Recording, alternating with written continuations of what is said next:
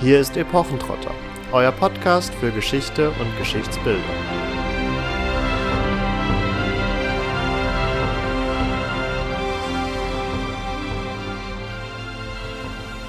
Hallo und herzlich willkommen zu einer neuen Folge Epochentrotter. Nachdem wir uns beim vergangenen Mal mit der Entdeckung der Hieroglyphen im 19. Jahrhundert auseinandergesetzt haben, wagen wir dieses Mal wieder einen größeren Zeitsprung und nehmen euch mit ins Frühmittelalter.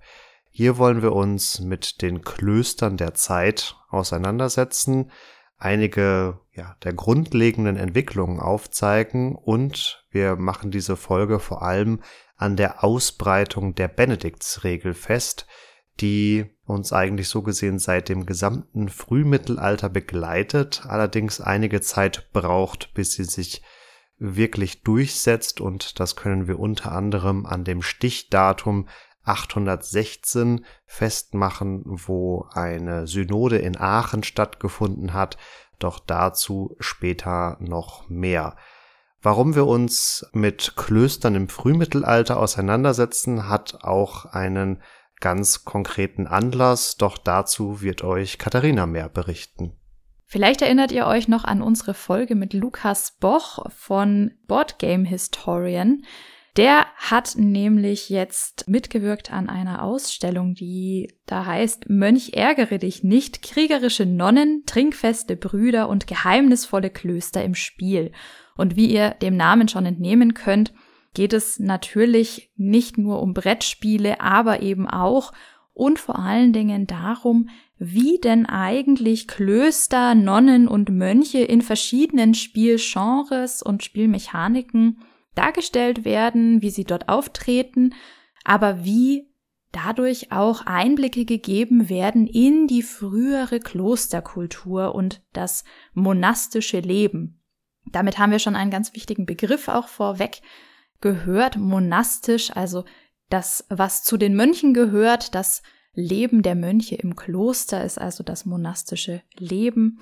Und diese Ausstellung findet im Museum Abtei Liesborn des Kreises Warendorf statt und da grinst Marvin schon.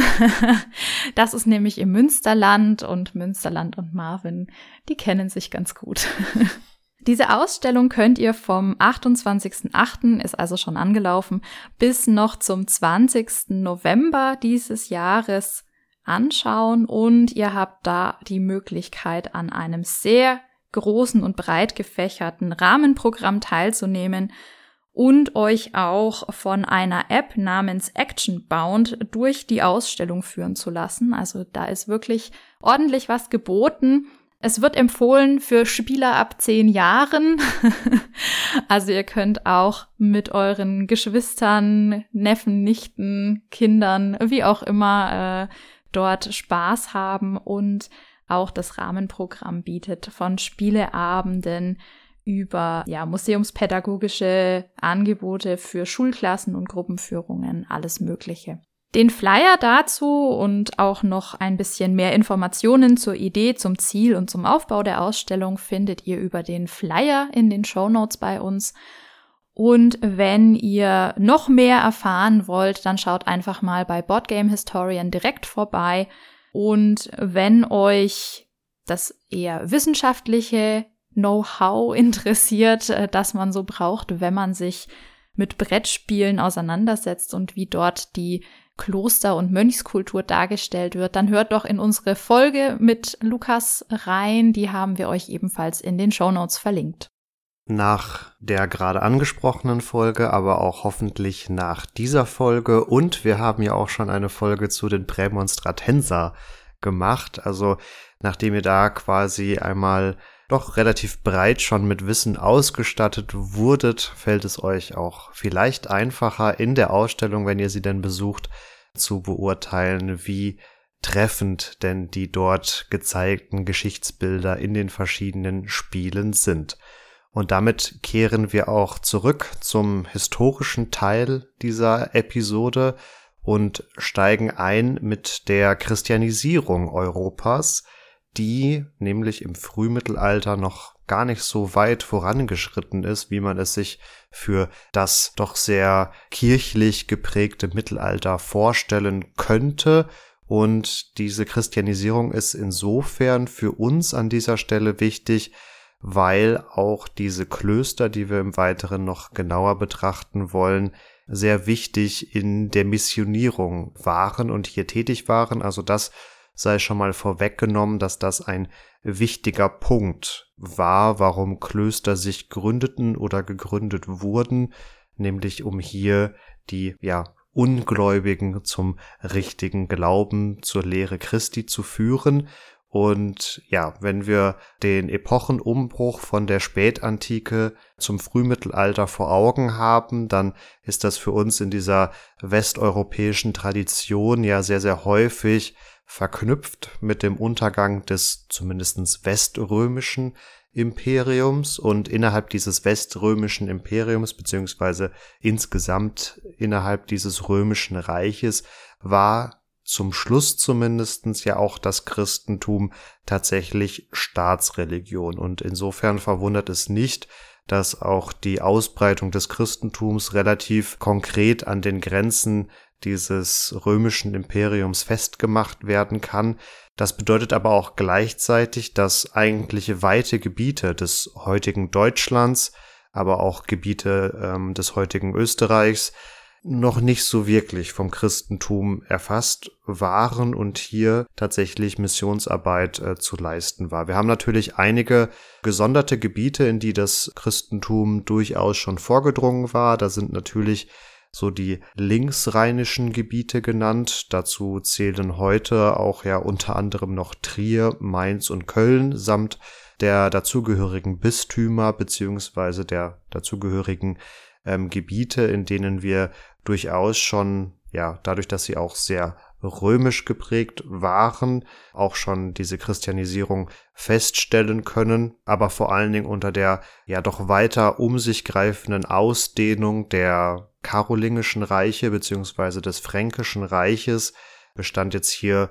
akutes Bedürfnis, den Ungläubigen zu Leibe zu rücken, in Anführungsstrichen.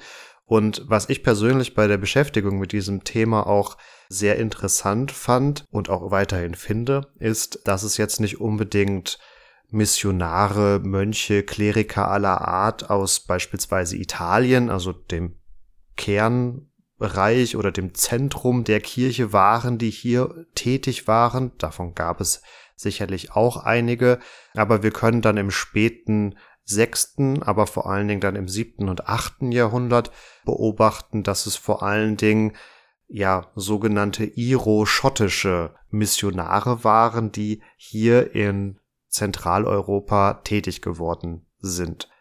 Denn auch da hat man heutzutage vielleicht eine etwas falsche Vorstellung, die, um ehrlich zu sein, und das fiel mir da bei der Recherche auch auf, von wenn wir schon mit Spielen eingestiegen sind, von Computerspielen wie auch Crusader Kings 3 bestätigt werden, weil wir da ja es mit den Inselchristen zu tun haben und das so dieses Geschichtsbild auch davon bedient, dass auf den britischen Inseln ein noch sehr keltisch geprägtes Christentum vorhanden war und vermeintlich andere Rituale und Praktiken gepflegt wurden.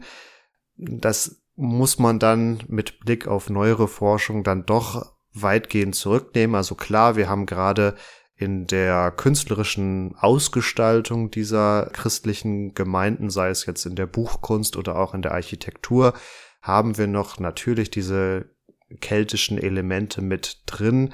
Aber man muss gerade für die irische Kirche dann doch sagen, dass die auch hier im Frühmittelalter schon sehr eng verknüpft war, auch mit Rom, dass da ein sehr intensiver Austausch stattgefunden hat und diese Vorstellung einer ja keltisch geprägten Inselchristenheit ist nicht so ganz tragbar. Diese irischen oder iro-schottischen Missionare, also man bedient sich da so gewisser Kombinationswörter, weil man aufgrund fehlender Quellen auch nicht immer so zu 100 Prozent sagen kann, wo die äh, einzelnen Personen eigentlich herkommen. Diese Missionare sind dann in der Folge in den erwähnten Jahrhunderten, also vor allen Dingen siebtes und achtes Jahrhundert, sehr, sehr prägend in auch weiten Teilen des heutigen Deutschlands, um hier das Christentum zu verbreiten. Und die zeichnen sich dann auch unter anderem dadurch aus, dass sie eine Vielzahl von Klöstern gründen. Da hatten wir unter anderem einen Herrn Kolumban, was zu Deutsch übersetzt wohl Taube bedeutet.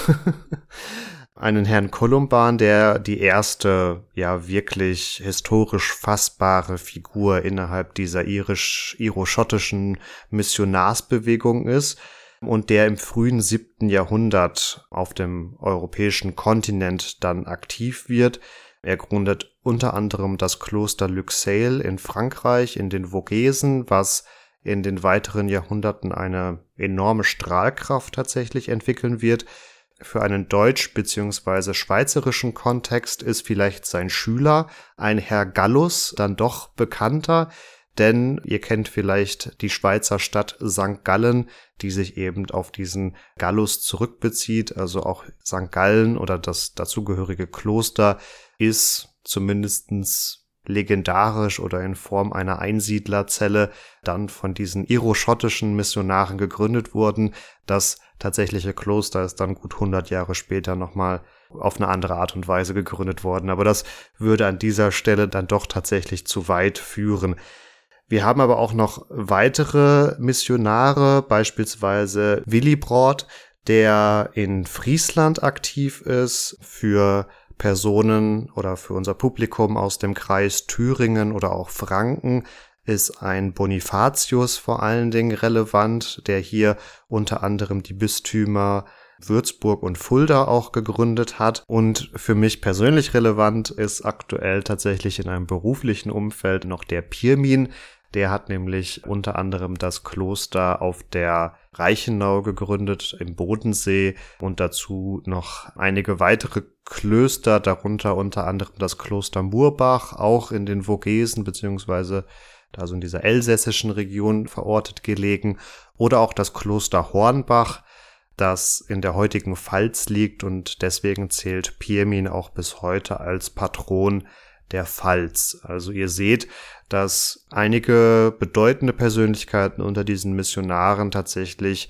sehr tiefgreifende Entwicklungen in heute auch sehr großen deutschen Gebieten ja angestoßen haben und daher sicherlich wichtig waren auch für die Christianisierung dieser Gebiete. Und diese genannten Personen haben sich immer dadurch auch ausgezeichnet, dass sie Klöster gegründet haben, wobei, und das ist vor allen Dingen bei diesen iro-schottischen Mönchen sehr interessant oder diesen Missionaren sehr interessant, dass sie sogenannte Peregrini waren. Also sie waren Umherwandernde.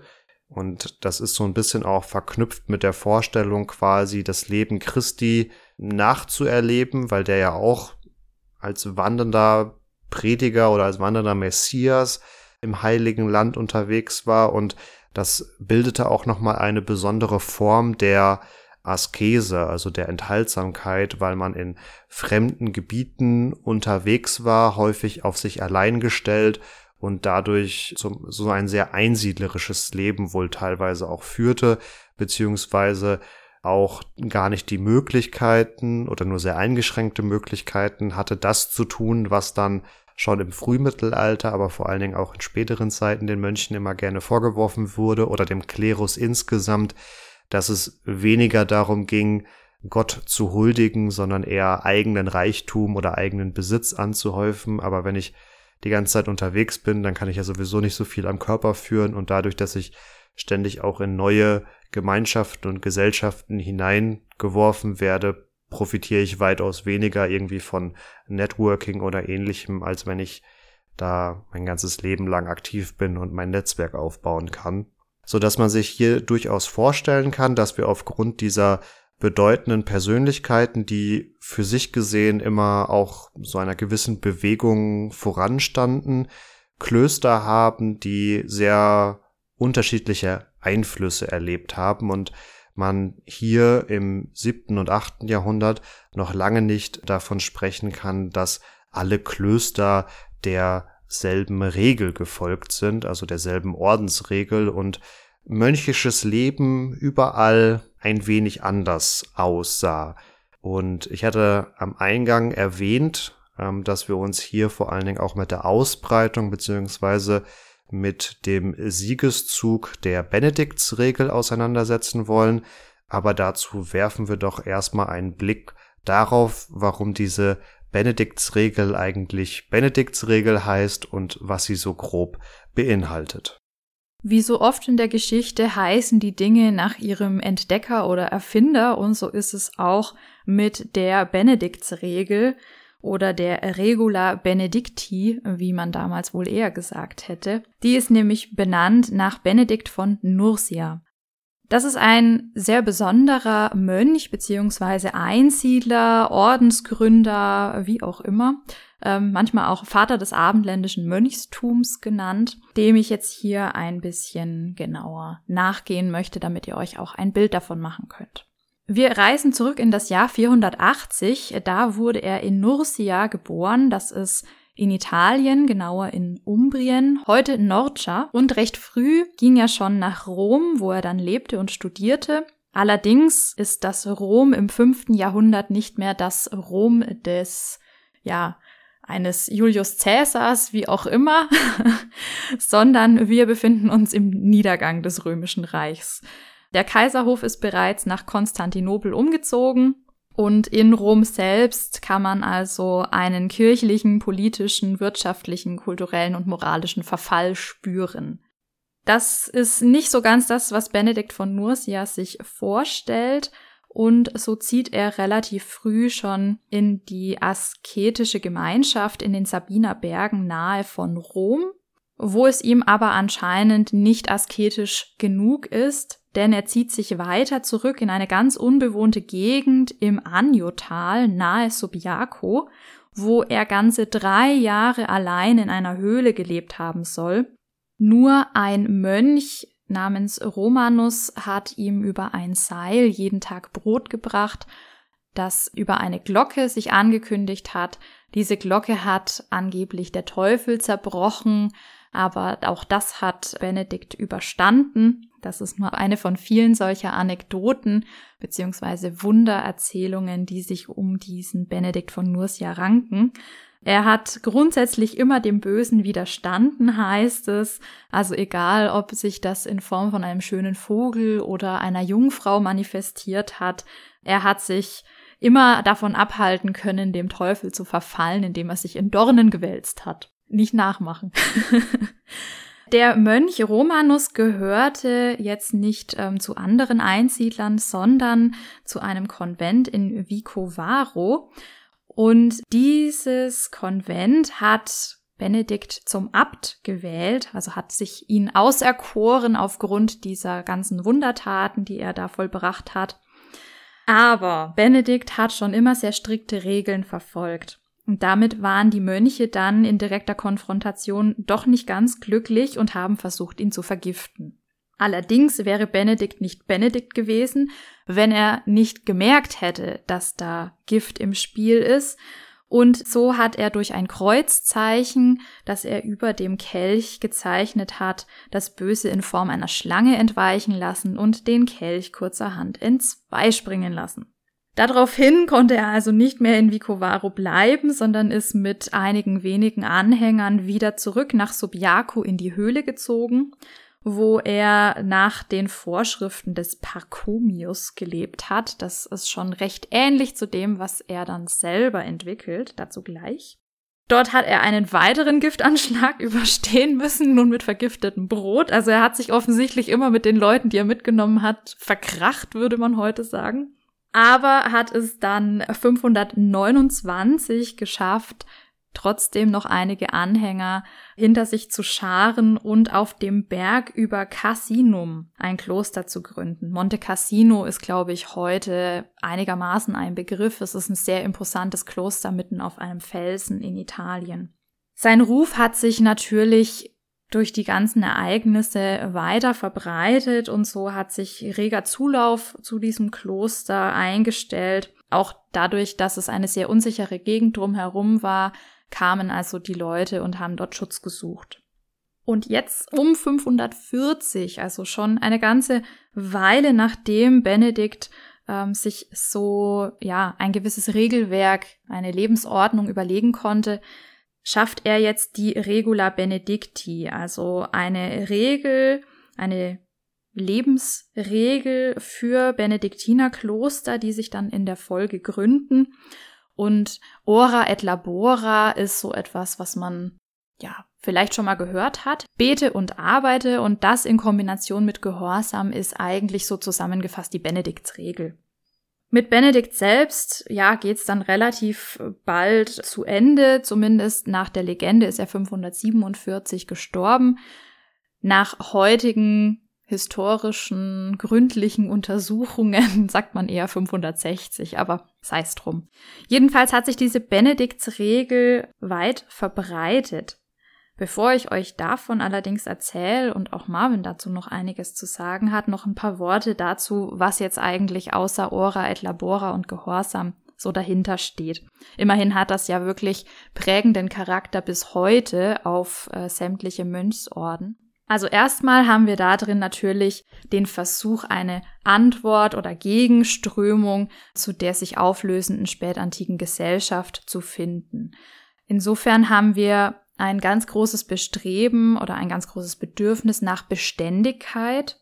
Und das bedeutet hier jetzt nicht ein standhafter Charakter zu sein, sondern ortsgebunden zu sein. Also quasi ein Gegenpol zur Zeit der Völkerwanderung, wenn man so möchte. Und es werden auch alle Menschen akzeptiert. Also alle Menschen werden als gleich aufgenommen. Zumindest ist das so die Theorie. Grundlegend ist hier außerdem auch, dass es eine Verbindung von meditativen und kontemplativen Anliegen gibt mit aktiven und produktiven Elementen. Das heißt also meditativ-kontemplativ ist etwas, was ich mit mir selber mache. Das ist mein persönlicher Weg zur Gotteserkenntnis wo ich also meditiere, wie in meditativ schon drin steckt, oder kontempliere, also über gewisse Glaubenssätze, Bibelstellen oder ähnliches nachdenke, sehr intensiv. Und das steht dann eben im Gegensatz zu den aktiven, produktiven Elementen, wo ich also nach außen hintrete. Und das vereint sich hier zu einem gemeinsamen Agieren. Bezeichnend ist für die Benediktiner in der Folge dieser Benediktsregel auch, dass sie also keinen persönlichen Besitz haben. Das hat sich ja schon so ein bisschen angedeutet in dem, was Marvin gerade erzählt hat. Außerdem nimmt man Mahlzeiten gemeinsam ein und man führt keine unnötigen Gespräche. Also es gibt kein Schweigegebot wie bei manchen anderen Orden, aber man vermeidet also Tratscherei, sag ich jetzt einfach mal. Die Benediktsregel selber umfasst jetzt Grundlegendes zum Mönchsleben, also so ganz banale Dinge für das gemeinsame Zusammenleben, dann aber auch, ja, welche monastischen Tugenden eben im Fokus stehen. Das sind dann Gehorsam, Demut und Schweigen, allerdings Schweigen eben nicht so restriktiv, wie man das vermuten könnte. Es finden sich in der Benediktsregel außerdem auch Anordnungen, wie man Gottesdienst halten soll, wie Verstöße gegen die Regeln behandelt werden sollen, wie man das Kloster verwaltet, ähm, welche Arbeit geleistet wird, wie die Mönche versorgt werden sollen. Also auch sowas wie Gastfreundschaft oder Handwerk werden da benannt, welche und wie Novizen aufgenommen werden sollen, die Hierarchie, denn auch ein Kloster hat natürlich eine Hierarchie. Und damit einhergehend wird auch geregelt, wie Prior und Abt eingesetzt werden und welche Aufgaben verschiedene andere Posten zu begleiten haben. Auch das Ordensgelübde ist logischerweise festgelegt. Und da habe ich ja schon gesagt, also das mit der Beständigkeit ist wirklich hier ganz zentral. Ähm, auch der klösterliche Lebenswandel und der Gehorsam, also das hat hier wirklich im Zentrum gestanden. Und auch der Umgang der Brüder untereinander wird natürlich geregelt. Und es zeichnet sich schon ab, also die Benediktsregel ist eben weitaus mehr als Ora et Labora umfasst. Wir haben es hier mit 72 Kapiteln zu tun, wo das alles geregelt wird. Dem Ganzen ist ein Prolog und Epilog voran bzw. nachgestellt. Und das ist eigentlich auch nur das Regelwerk für Anfänger. Also auf Stufe des Anfängers ist der Mönch quasi hier bestens aufgehoben. Wenn man fortgeschritten ist, dann sind Erweiterungen vorgesehen mit anderen Regeln Also da ist man quasi nie am Ende. Ursprünglich war das Ganze mal eine Handreichung für das Kloster Monte Cassium, hat sich dann aber eben ja etabliert, verbreitet. 589 gibt's in Rom schon das erste Benediktinerkloster und zwar an einer ganz zentralen Stelle, nämlich an der San Giovanni in Laterano, also dem Sitz des Papstes. Und ein ganz berühmter historischer Benediktiner ist ähm, auch ein Papst. 590 wurde nämlich Gregor der Große als erster Benediktiner in den Papststand erhoben. Damit sind wir allerdings noch ja innerhalb der italienischen Grenzen. So im siebten Jahrhundert findet dann die Benediktsregel auch nach Frankreich, wo sie auf dem Konzil 670 von Autun ähm, dann weitflächige Übernahme finden soll. Offensichtlich hat das ja nicht so ganz geklappt, wenn wir 816 schon ins Spiel gebracht haben, wo dann nochmal festgelegt wird, dass das Ganze jetzt also doch bitte von den Mönchen umgesetzt werden soll. Die Benediktsregel steht hier gegen die sogenannte Kolumbanregel, und Marvin hat euch ja schon erklärt, also die iroschottische Prägung ist einfach sehr groß zu der Zeit und damit auch die Regeln von ja, dem Mönch Kolumban, der hier unter anderem ja missionarisch unterwegs war. Wie es dann weitergegangen ist, werden wir euch jetzt im Weiteren noch anhand von ein paar anderen historischen Gegebenheiten erklären. Unter anderem spielen da Karl der Große, Ludwig der Fromme und die Synoden von Aachen eine Rolle. Kolumban bzw. seine Regel war sicherlich eine der prominentesten Gegenentwürfe zu der jetzt vorgestellten Benediktsregel. Um das kurz noch aufzugreifen, also es wird heute gemeinhin gesagt, dass die Kolumban-Regel insgesamt wohl noch bedeutend strenger war, dass sie hierarchischer war, weil in den irischen Klöstern der Abt wohl mehr oder weniger die uneingeschränkte Autorität innehatte. Darüber hinaus, also wir hatten jetzt Ora et Labora gehört, verpflichteten sich die Mönche nach der Kolumbansregel darüber hinaus, also nicht nur zu diesen regelmäßigen Gottesdiensten und Chorgebeten oder der Arbeit, sondern man war auch nochmal angehalten, viel stärker sich wirklich einem individuellen Studium hinzugeben. Zudem haben wir hier tatsächlich zumindest Schweigezeiten. Also es war jetzt auch kein vollumfängliches Schweigegelübde, aber zumindestens gab es konkrete Zeiten, zu denen geschwiegen werden sollte. Und es gab auch insgesamt ähm, mehr Fastentage, die vorgeschrieben waren. Der mönchische Habit, also die Kleidung der Mönche, war grundlegend einfacher gestaltet und bei der Kolumbanregel spielt auch das Thema der Keuschheit schon eine ähm, sehr große Rolle. Abschließend sei dazu auch noch erwähnt, also ich hatte die Thematik der Peregrini ja schon angesprochen, dass auch bei der Kolumbansregel vorgesehen war, beziehungsweise viele Mönche, die dieser Regel folgten, waren Wandermönche und das steht insofern ja doch diametral entgegen dem, was Katharina zur äh, Benediktsregel ausgeführt hatte, dass hier wirklich diese Ortsgebundenheit gegeben war. Also da entschied man sich doch an einem grundlegenden Punkt. Wobei, und das hatte ich jetzt versucht eingangs auch darzulegen, Kolumban, wie gesagt, wohl so die prominenteste Gegenregel war, wobei bedingt einfach dadurch, dass wir verschiedene sehr aktive und wirkmächtige Klostergründer in der Zeit vorhanden sind, man jetzt auch nicht sagen kann, es war Benedikt gegen Kolumban, sondern es waren verschiedene Regel- oder Regelausformungen, die in dieser Zeit präsent waren. Das nichtsdestotrotz Spannende an dann der Benediktsregel und ihrer Ausbreitung ist sicherlich, du hattest anklingen lassen, dass es in Italien schon, ja, erste Rezeptionen auch dieser Benediktsregel gab, dass nichtsdestotrotz die schriftliche Überlieferung dieser Regel dann eigentlich sogar außerhalb von Italien stattfindet, weil wir in diesen ersten Jahren und Jahrzehnten Überliefer oder schriftliche Überlieferung der Benediktsregel vor allen Dingen aus dem heutigen Frankreich haben. Da spielt das Kloster in Alta Ripa in Südfrankreich und das schon angesprochene Kloster in Luxeuil eine große Rolle. Und ihr mögt jetzt vielleicht verwundert sein, weil ich das Kloster Luxeuil eingangs angeführt hatte als eine Gründung Kolumbans. Aber hier scheint man dann doch relativ schnell ja quasi die Ordensregel gewechselt zu haben, wobei aufgrund fehlender Quellen heute nicht mehr so ganz nachvollzogen werden kann, ob diese beiden Klöster in einem Austausch standen oder ob sie ja für sich individuelle Rezeptionsgeschichten der Benediktsregel hatten.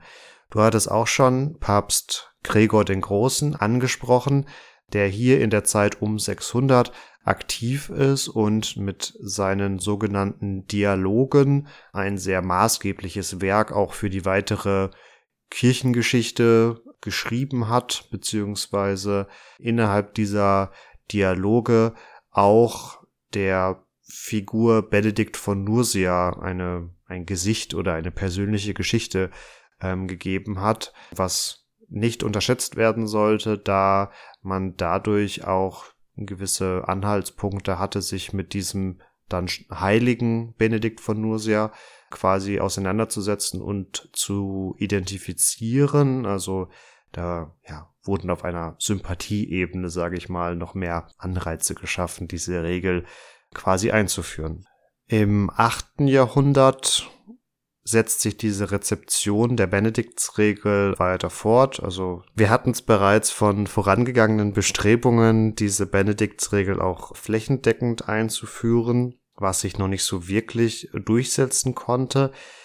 Aber wir sehen in dieser Zeit schon, dass die Benediktsregel nicht mehr unbedingt als Benediktsregel verstanden wird, sondern als römische Regel. Also auch bedingt durch Papst Gregor den Großen haben wir hier eine ja, starke Rom-Orientierung. Und im achten Jahrhundert können wir dann beobachten, wie Papst Gregor der Zweite, also eine Person, die sich natürlich in direktem Rückbezug zu Gregor dem Großen so benannt hat, weil wie wir wissen, geben sich Päpste ja selber die Namen, so dass man sagen kann, dass Gregor der Zweite durchaus in Gregor dem Großen ein Vorbild gesehen hat wird diese weitere Entwicklung beziehungsweise die weitere Ausbreitung und Rezeption der Benediktsregel durchaus aktiv gefördert und für ihn ganz persönlich ist es auch insofern relevant beziehungsweise für das Papsttum wichtig, weil dadurch, dass die Benediktsregel so gesehen von Rom aus nach Europa sich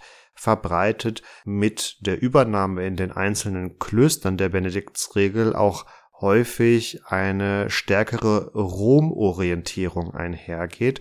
Und in unserer Folge zur konstantinischen Schenkung sind wir darauf ja auch schon mal eingegangen, dass im Frühmittelalter das Papsttum beziehungsweise der Bischof von Rom, der per se eigentlich erstmal nur ein Primus inter pares vielleicht überhaupt ist, also letztendlich einfach ein Bischof, der zufällig auf einem bedeutenden Bischofssitz sitzt, ja, gar nicht so sehr in die einzelnen Christenheitsgebiete Europa hineinregieren kann, wie wir es dann aus dem Hoch- und auch dem Spätmittelalter kennen, wo vom Papst aus ja durch eine weitaus größere Macht ausgeht, die nicht zuletzt dann auch zu einigen Konflikten mit der weltlichen Macht führt, aber das sei nur kurz angeschnitten. Also Papst Gregor II. kurz gefasst hat ein aktives Interesse daran, dass die Benediktsregel bzw. die römische Regel sich verbreitet, da dadurch auch sein eigener Einfluss wächst. Dass Benedikt als Person in dieser Zeit, also um die Mitte des achten Jahrhunderts, auch relevanter wird für Christen, sieht man nicht zuletzt auch daran, dass ähm, sein Reliquienkult eine stärkere Ausbreitung. Also hier werden Teile seiner Gebeine dann in verschiedene andere Klöster oder Kirchen gebracht, um hier jeweils dann auch einen entsprechenden Reliquienkult zu installieren. Allen Bemühungen zum Trotz bleibt es aber dabei, dass die Benediktsregel zwar gefördert wird von verschiedenen politischen und religiösen Instanzen, sie aber doch nur eine Regel unter vielen bleibt. Und ja, die Regula Mixta, wie sie auch heißt, also die Mischregeln begegnen uns in, in vielen anderen Klöstern. Also klar, wir haben sicherlich einige Klöster, die sehr stark dieser ja, Kolumbansregel folgen oder anderen Regelausformungen von anderen Missionaren oder Klostergründern. Unter dieser Regula Mixta werden im achten Jahrhundert aber dann vor allem auch jene Klöster oder Ordensregeln, Mönchsregeln geführt, die durchaus gewisse Teile, sage ich mal, des benediktinischen für sich aufgenommen haben oder dem Folge leisten, die aber darüber hinaus nichtsdestotrotz auch quasi ihre Eigenheiten nicht verlieren wollen und gewisse Teile älterer Regeln oder dieser iroschottischen Regeln behalten wollen. Und hier klingt schon so ein wenig an, dass es vorher Versuche gab, die Benediktsregel durch ähm, Synoden oder Konzilien im gesamten Frankenreich als der politischen Größe dieser Zeit einheitlich umzusetzen und die einzelnen Klöster natürlich durchaus darauf reagieren mussten, wenn beispielsweise die Merowingerkönige beschlossen haben, dass diese Benediktsregel umzusetzen sei, dass ähm, sie sich dem auch nicht vollends entziehen konnten, aber dadurch haben wir nicht direkt einen Vollumschwung, sondern häufig eben diese gemischten Regelwerke. Nach den Merowingern übernimmt im Frankenreich die Dynastie der Karolinger, unter ihnen als bekanntesten Vertreter sicherlich Karl der Große, der um das Jahr 800 regiert. Und auch diesen Karolingern ist es extrem wichtig, dass die Benediktsregel weiter Verbreitung erfährt und von ihrem Standpunkt aus gesehen diese ganzen anderen Regeln und Regelfragmente endlich mal, blöd gesagt, in die Tonne gekloppt werden, damit so gesehen mal ordentlich der Benediktsregel gefolgt wird und entsprechend unternimmt auch Karl der Große einige Anläufe und Versuche, sich dem zu widmen, aber erst sein Nachfolger Ludwig der Fromme wird mit den schon angesprochenen Aachener Synoden erst einen Erfolg wirklich erwirken können. Den Karolingern verdanken wir weit mehr als nur eine Klosterreform. Ihr erinnert euch vielleicht, falls ihr uns schon lange folgt, hehe, an eine unserer ersten Folgen zum finsteren Mittelalter hatten wir da eine gemacht. Und da habe ich auch schon mal die karolingische Renaissance erwähnt. Also eine Art ja, wieder aufleben, auch bezogen ein bisschen auf die Antike, ähm, aber auch so ganz grundsätzlich die Kultur, die mit Karl dem Großen hier so also ihren Anfang nimmt, damit aber natürlich noch nicht aufhört. Wir sind jetzt also in den Bestrebungen von Karl dem Großen, der vor allen Dingen das Bildungswesen, die Verwaltung umkrempeln wollte. Auch hier wieder ist ein Niedergang schuld, der jetzt den Merowingern angelastet wird die ähm, ja die antike Stadtkultur vernachlässigt haben, die kirchliche Organisation, damit einhergehend die Liturgie und Schriftkultur, auch eben die Baukunst. Und Karl setzt sich jetzt zum Ziel, hier also wieder einen Aufschwung hineinzubringen, das Bildungswesen, die mittellateinische Sprache und Literatur, das Buchwesen überhaupt und auch eben die Baukunst zu retten, sage ich jetzt mal ganz plakativ. Es ist nämlich so, dass das Schulwesen, was es ja durchaus schon von der Antike weg gibt, seit dem fünften Jahrhundert eher so im Abebben steckt und auch inzwischen einige Priester unterwegs sind, die ja gar keine Lateinkenntnisse oder sehr schlechte Lateinkenntnisse nur vorzuweisen haben, dementsprechend ihr Vater unser oder besser gesagt Pater Noster mehr schlecht als recht zustande bringen und insofern natürlich auch ja, die Autorität verloren geht gegenüber dem Volk und den Laien. Karl ist schon ab 777 ähm, sehr bestrebt, Gelehrte an seinen Hof zu holen und auch die Hofschule weiter zu pflegen.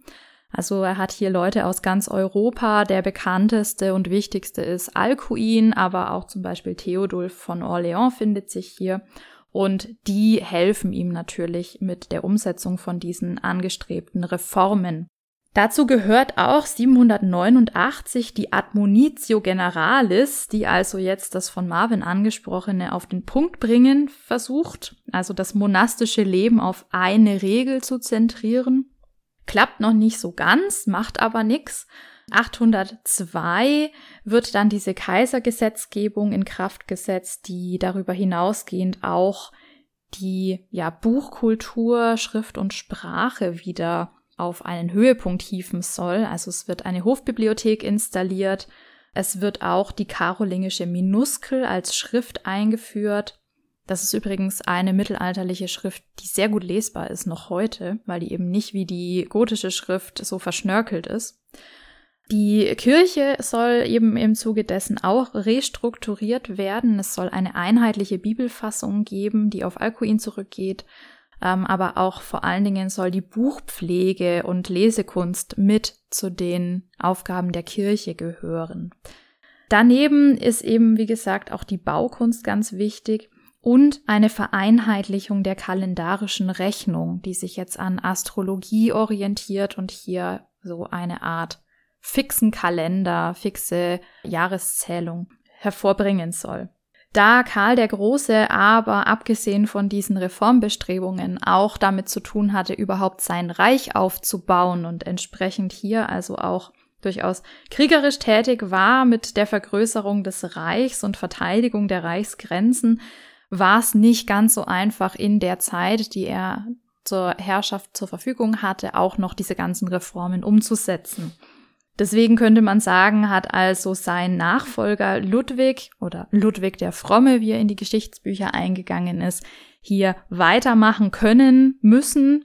Und der wiederum hatte jetzt aber als ja, Unterkönig in Aquitanien, könnte man sagen, bereits mit einem Benedikt von Anian zusammengearbeitet, der gleich noch wichtig werden wird und entsprechend hier schon Erfahrungen gesammelt, wie denn Herrschaft und Geistlichkeit zur Stabilisierung, zur Konsolidierung des Reiches Hand in Hand arbeiten können und hat also hier auch dann die Reform, was die Kirche und die Ordensregeln angeht, mit Benedikt von Anian weitergetrieben. Da werden jetzt die schon angesprochenen Synoden von Aachen wichtig. Und falls es euch so geht wie mir, und ihr keinen Begriff direkt habt, was denn Synode eigentlich sein soll, erkläre ich es euch einfach mal kurz. Wie das immer so ist, lässt sich hier sicherlich auch über die Details streiten, die die Vergangenheit betreffen. Aber wir wollen uns jetzt einfach nur mal so einen Eindruck davon verschaffen, was man denn unter Synode verstehen konnte. Letztendlich kann man das so als Kirchenparlament sich vorstellen, also eine Art Rechtsorgan der Kirche, bei der Gesetze gemacht werden, die allerdings eben halt für die Kirche gelten und wo auch Entscheidungen getroffen werden, die regeln, wie die Kirche mit gewissen Dingen umgeht. Es werden hier Fragen und Themen, ähm, die so im Alltag von Gemeinden und Priestern auftreten, behandelt und hier eben ja Anhaltspunkte und feste Regularien geschaffen, mit denen man dann also versucht, ja, eine einheitliche Kirchenpolitik zu machen. Ein Konzil ist also auch hier ein Synonym für Synode, wo man sich eben trifft, wenn man Bischof ist und katholisch vor allen Dingen. Haha, nein, also im Mittelalter zu der Zeit sind wir natürlich alle katholisch, wenn wir uns hier bei einer solchen Synode in Aachen treffen und besprechen, wie man jetzt eben das Zusammenleben im Kloster richtig ausrichtet. Damit sind wir also wieder bei den Aachener Synoden, die 816 bis 819 stattgefunden haben und wo jetzt euch Marvin nochmal ein bisschen genauer erklärt, was man da eigentlich versucht hat zu besprechen. Genauso wie Papst Gregor II. in Gregor dem Großen sein Vorbild gefunden hat, ist bei dem erwähnten Benedikt von Anjan ganz stark davon auszugehen, dass er Benedikt von Nursia, den Erfinder oder Autoren der Benediktsregel, als Vorbild gesehen hat und er entsprechend hier als ja tatsächlich Lebensziel für sich selbst ausgegeben hatte, die Benediktsregel weiter zu verbreiten und nach Möglichkeit wirklich flächendeckend im Frankenreich zu etablieren.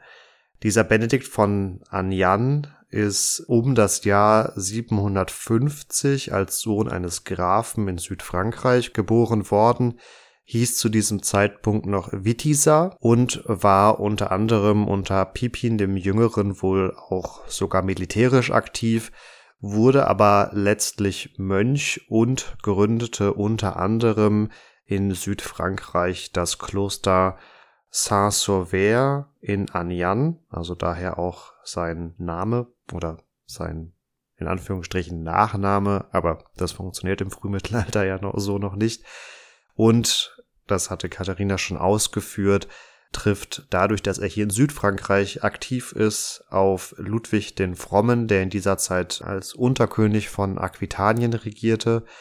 Die beiden arbeiteten fortan doch sehr intensiv zusammen und entsprechend ging mit der Beförderung von Ludwig dem Frommen zum Kaiser des Fränkischen Reiches auch eine Beförderung von Benedikt von Anjan einher, der nun mit an die Aachener Königspfalz kam und hier dann ja im Zentrum der Macht angekommen war und von hier aus auch wirken konnte, wobei die Forschung der letzten Jahrzehnte sich immer sehr uneins tatsächlich darüber war, wie wirkmächtig er denn nun wirklich war, also welchen Einfluss er tatsächlich auf die Ausbreitung der Benediktsregel hatte und auch auf beispielsweise die Aachener Synoden, wobei dieser Benedikt von Anian durchaus und das sei ihm zugute gehalten, systematisch und vergleichend die monastische Tradition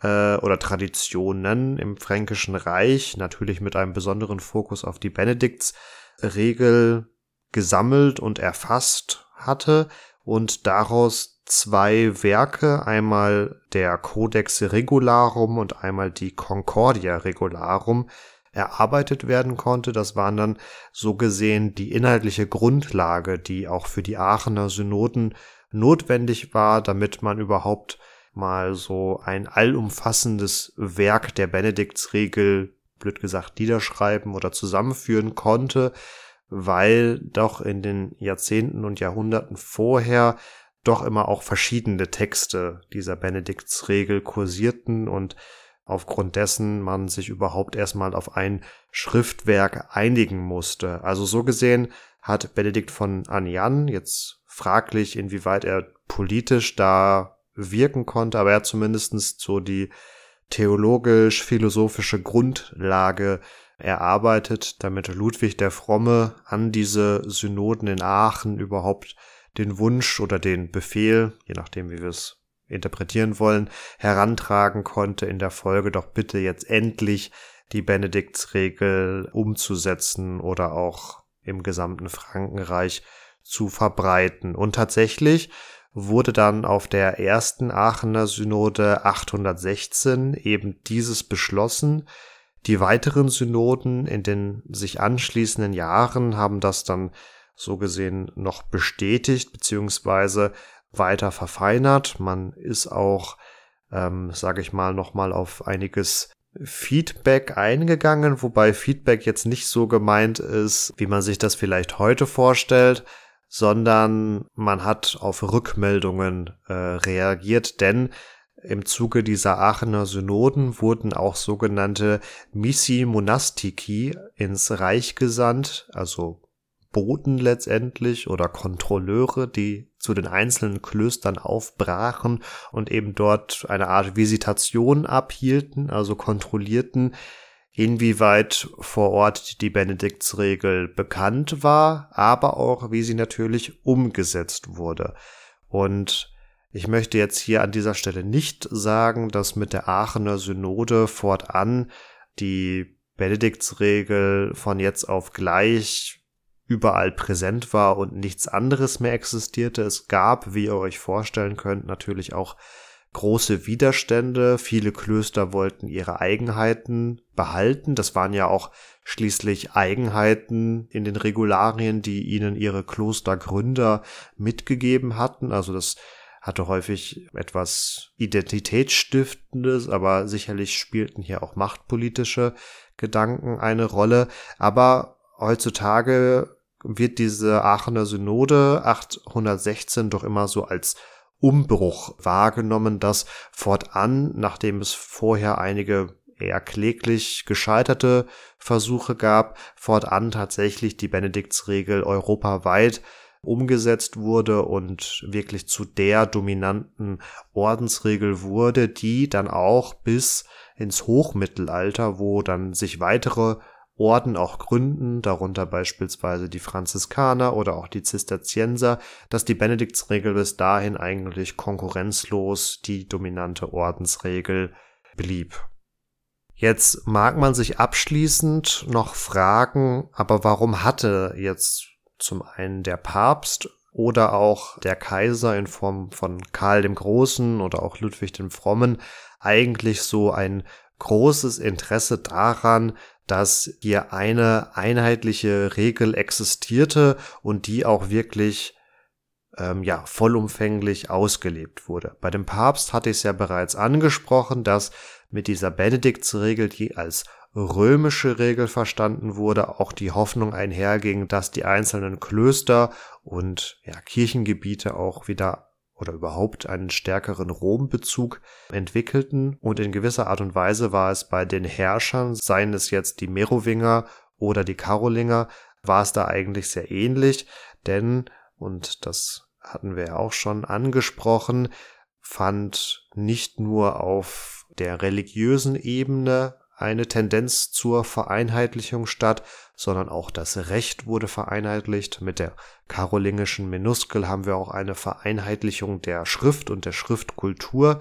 Also man war sich oder die Karolinger waren sich doch sehr der Tatsache bewusst, dass sie, um ein funktionierendes Reich zu haben, doch einheitliche Strukturen brauchten, um diesen doch immer weiter wachsenden Komplex auch verwalten zu können. Und diese ja, Verwaltungs- oder besser gesagt Kontrollfunktion war tatsächlich bei den Klöstern auch von nicht zu unterschätzender Bedeutung.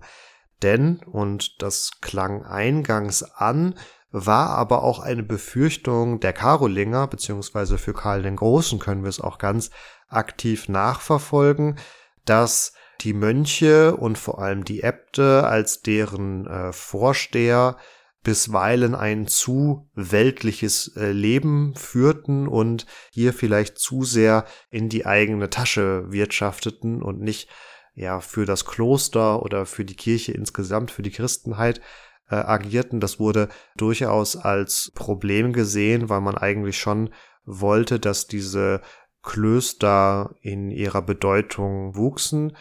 Das sei an dieser Stelle nur kurz erwähnt, weil das würde nochmal sehr weit führen, denn die Klöster waren durchaus auch relevante Herrschaftsstützen für die Karolinger. Also so ein Kloster war immer ganz gut, um einerseits den eigenen Besitz nochmal zu strukturieren beziehungsweise auch zu verwalten. Also das klingt ja auch schon so immer, immer ein bisschen an in diesem Ora et Labora und wir kennen vor allen Dingen Benediktinerabteien und Klöster immer als starke Wirtschaftszentren und dessen war man sich ja auch im Frühmittelalter schon bewusst. Gleichzeitig konnte man diese Klöster gut auch nutzen, um eigene Getreuen und Verwandte auch zu belohnen oder die überhaupt in relevante Ämter zu bringen. Also das lässt sich auch stark beobachten, wie beispielsweise die Karolinger bei den bedeutenden Klöstern großen Einfluss darauf nehmen, wer jetzt eigentlich die Abteien leitet in Form des Abtes eben. Und insofern war mit diesen Klöstern auch ein großer politischer Faktor verbunden, der durch eine Vereinheitlichung der Regel besser zu kontrollieren und auf Linie zu bringen war. Aber, und wir sind hier im Frühmittelalter und in einer sehr christlich geprägten Phase, also klar, wir haben eine Missionierung, das Christentum muss sich erst etablieren, aber da, wo das Christentum präsent ist, durchdringt es auch wirklich den kompletten Alltag. Und das ist eine Ebene, die wir ja heute allzu gerne vergessen in unserer doch sehr säkularisierten Welt. Aber, und das ist wiederum eine Entwicklung, die beim Dynastiewechsel von den Merowingern auf die Karolinger nochmal auch an Bedeutung gewann, war, dass es eine Aufgabe der Klöster war, sogenannte Gebetshilfe zu leisten. Heißt, die Mönche waren angehalten, für die Stabilität des Reiches und für das Seelenheil der herrschenden Familie, beziehungsweise natürlich explizit des Herrschers und seines designierten Nachfolgers zu beten. Also hier kommt nochmal eine sehr religiös-christliche Ebene hinein. Insofern war es wichtig, dass es viele Klöster und viele Mönche gab, die diese Gebetshilfe leisteten. Das war auch dann in den späteren Jahrzehnten und Jahrhunderten sehr, sehr wichtig, warum auch viele kleinere Adelsfamilien dann wiederum für sich Klöster gegründet haben, also damit auch auf einer kleineren Ebene quasi diese Gebetshilfe geleistet wird. Aber, und das ist hier auch auf der religiösen Ebene nochmal relevant, stellt sich natürlich für einen Herrscher wie Karl den Großen oder Ludwig den Frommen die Frage, wie wirksam ist eine solche Gebetshilfe, wenn sie von einem in Anführungsstrichen unwürdigen Mönch ausgeführt wird. Also insofern war hier der Gedanke, ich als Herrscher muss dafür sorgen, dass die Mönche im Reich ein gottgefälliges Leben führen, also ja quasi Gott und den Heiligen gefallen, damit die Gebete, die sie ausüben, auch bei diesen erhört werden und dadurch, dass von möglichst vielen gottgefälligen Mönchen möglichst viele Gebete bei Gott und den Heiligen quasi ankommen und gehört werden, stelle ich als Herrscher auch eher sicher, dass zum einen mein Seelenheil gerettet ist, beziehungsweise die Stabilität meines Reiches gewährleistet ist. Und insofern war es da auch nochmal wichtig, abseits dieser politisch verwaltungstechnischen Kontrolle eine religiöse Kontrolle auszuüben. Damit sind wir tatsächlich am Ende dieses relativ komplexen Themas, an das wir uns jetzt hier mal herangewagt haben, um euch einfach auch mal zu zeigen, wie lange Reformen auch schon im Mittelalter gedauert haben und wie schwierig es auch ist, selbst als Karl der Große sowas umzusetzen, Leute dazu zu bringen, sich ähm, ja an diese Regeln, die man sich überlegt hat, zu halten. Etwas spielerischer, um nochmal an den Anfang anzuknüpfen, könnt ihr das Thema natürlich in der schon angesprochenen Ausstellung Mönch ärgere dich nicht erfahren und euch aneignen, beziehungsweise auch einfach euch inspirieren lassen, was ihr nächsten Sonntag mal gemeinsam spielen wollt. Nochmal hier also der Hinweis, noch bis zum 20. November könnt ihr im Museum Abtei Liesborn im Kreis Warendorf im schönen Münsterland euch das Ganze anschauen.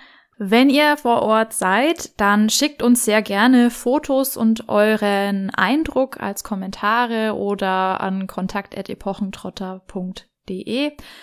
Ihr findet uns ja außerdem auch unter epochentrotter.de oder auf Facebook und Instagram unter Epochentrotter. Da könnt ihr uns natürlich auch gerne schreiben und mit euren Fotos versorgen. Interessieren würde uns natürlich an dieser Stelle auch, ob ihr selber schon Spiele gespielt habt, egal welches Material, ob Brettspiel oder äh, Computerspiel, ganz egal, wo euch das Klosterleben, Mönche, Nonnen begegnet sind, wie ihr das gefunden habt und ähm, vielleicht auch, ob wie authentisch ihr das Ganze empfunden habt. Damit von meiner Seite macht's gut, bleibt gesund und ciao, ciao. Mir bleibt damit auch nur noch zu sagen, macht's gut und ciao, ciao.